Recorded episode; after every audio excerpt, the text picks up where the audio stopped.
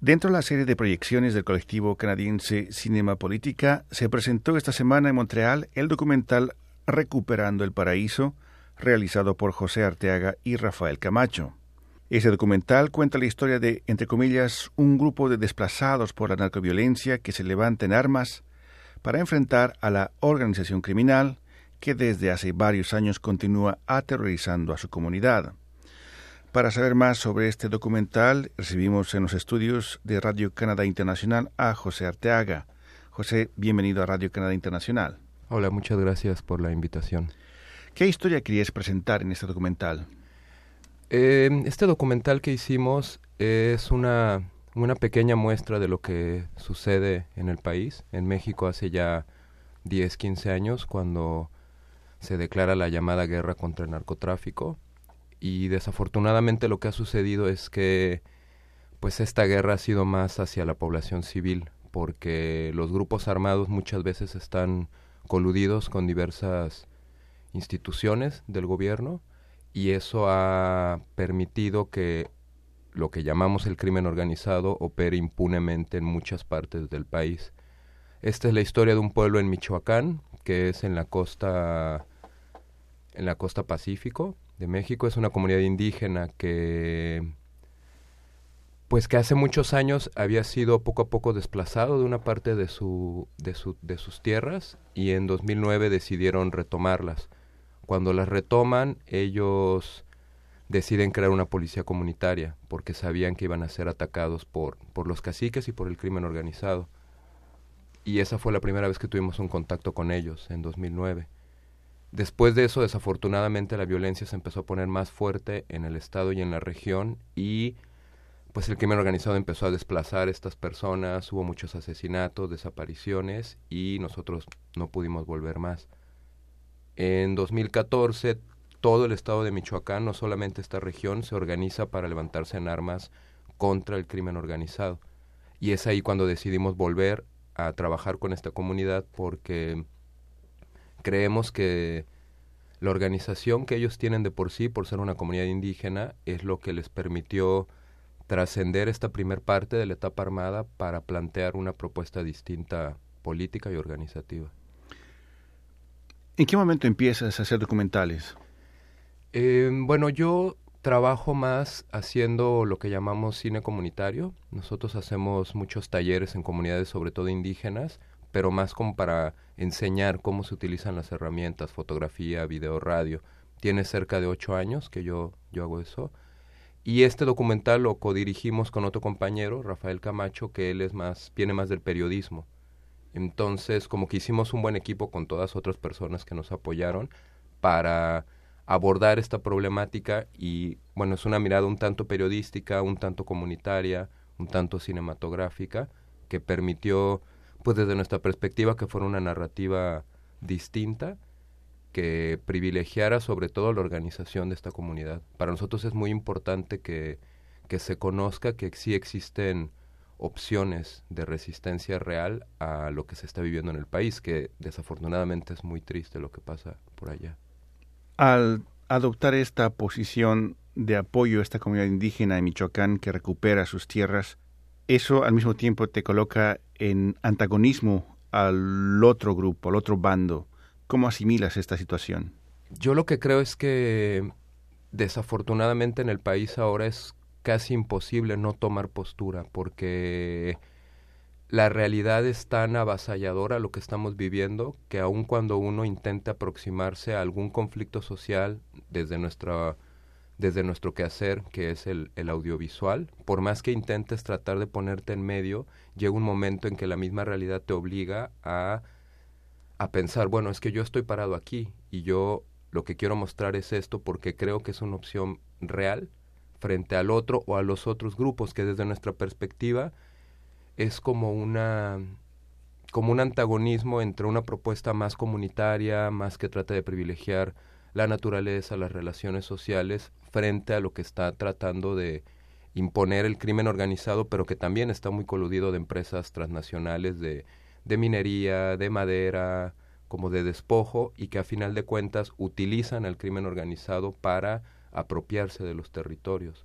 Entonces es muy complejo ver que sucede todo eso y tratar de decir, bueno, yo nada más, este, aunque nada más hacemos documental, tratamos de reflejar la realidad, pero en el momento en que decidimos darle voz a las comunidades indígenas, pues eso ya estás tomando postura, ya estás decidiendo que desde tu quehacer eso es lo que quieres compartir. ¿Y esto significa riesgos personales para ti? Sí, un poco, pero bueno, digamos que estando en la región, pues estábamos de una u otra manera protegidos por la, por la comunidad y nosotros trabajamos un poco como con bajo perfil, pero yo siento personalmente que en México existen muchos más periodistas que realmente sufren riesgos. En México es de los países más peligrosos para ejercer el periodismo y yo considero que hay compañeros y compañeras que trabajan desde, desde la comunicación que ellos realmente están en peligro porque nuestra investigación fue más desde eso, queríamos mostrar cómo la organización comunitaria sobrevive, pero hay compañeras y compañeros que investigan más concretamente los nexos de una determinada empresa con determinado político, con el crimen organizado.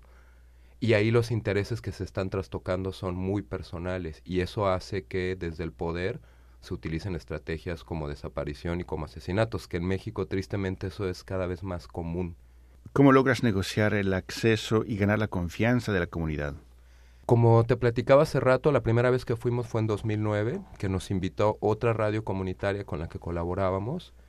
Y bueno, nos invitaron a esta primera recuperación de tierras. Y bueno, ahí fue como un primer acercamiento.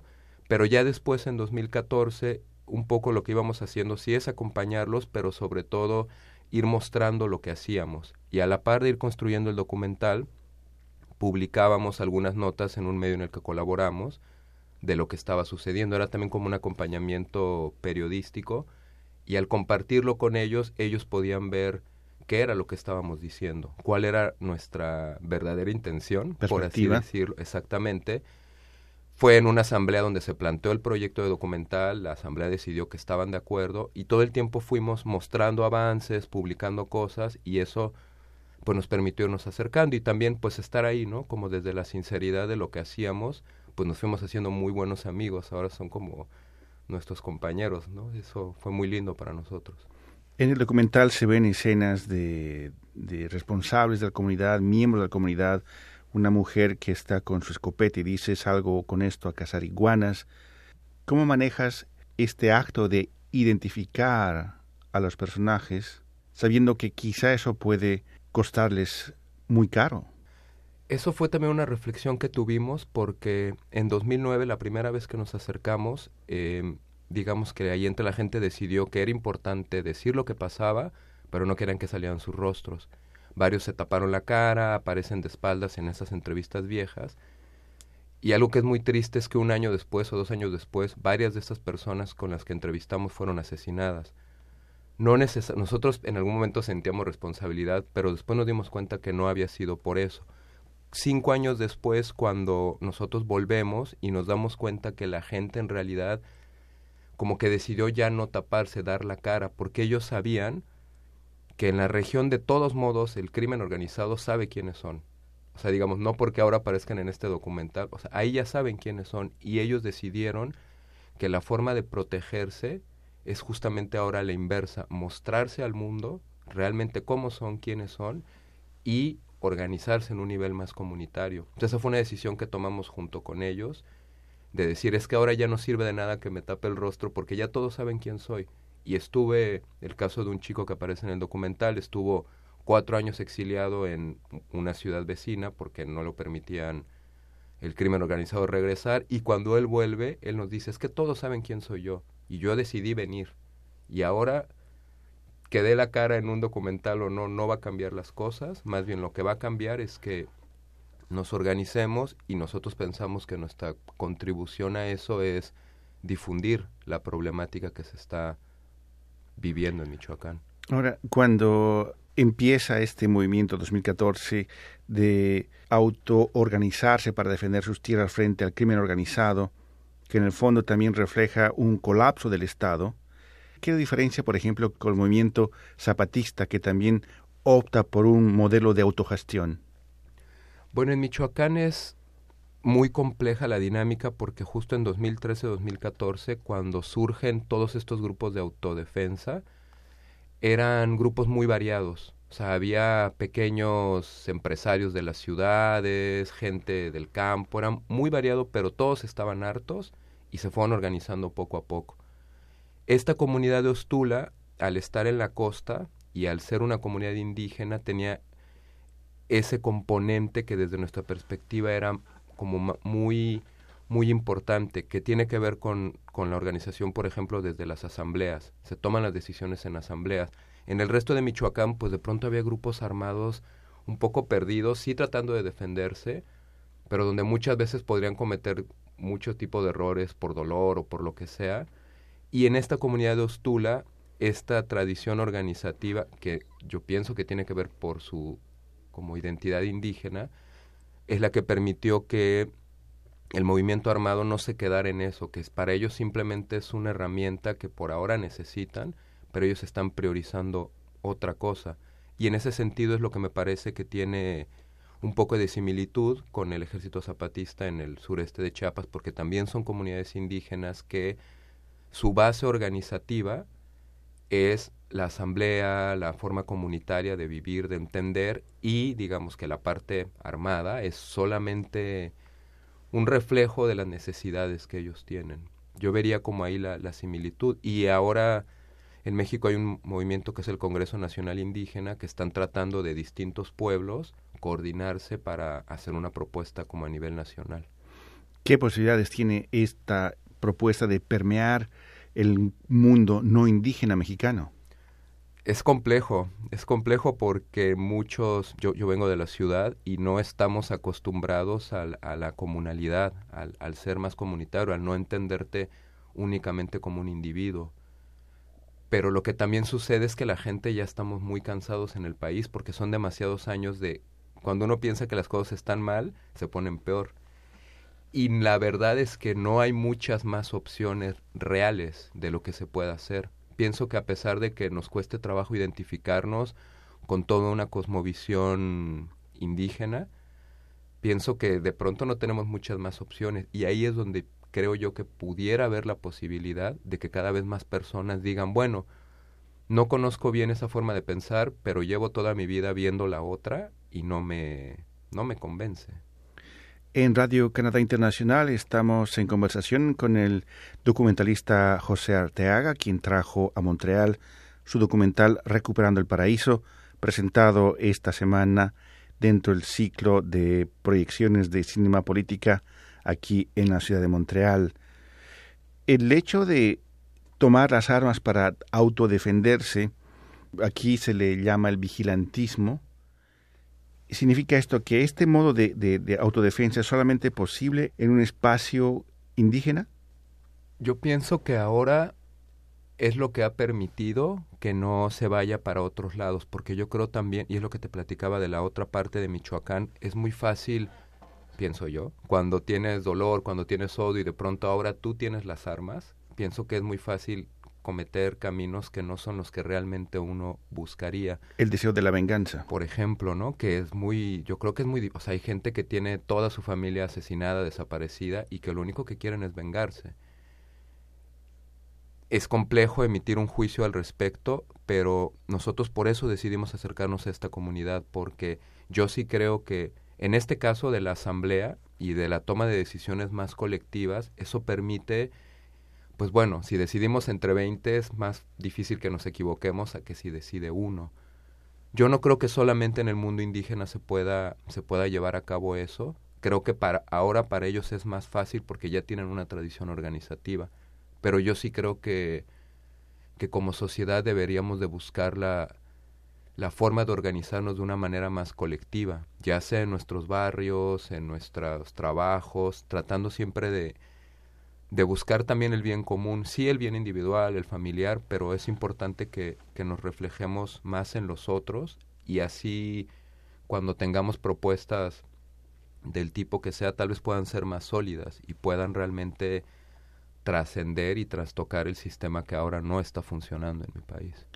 ¿Este documental fue presentado en las comunidades indígenas? Sí, la primera proyección que hicimos fue en la comunidad o sea, siempre estuvimos presentando algunos avances, pero ya cuando lo terminamos hicimos como ocho proyecciones en, en el pueblo, en Santa María Ostula, y bueno, la gente estaba muy contenta. Para nosotros eso era lo más importante.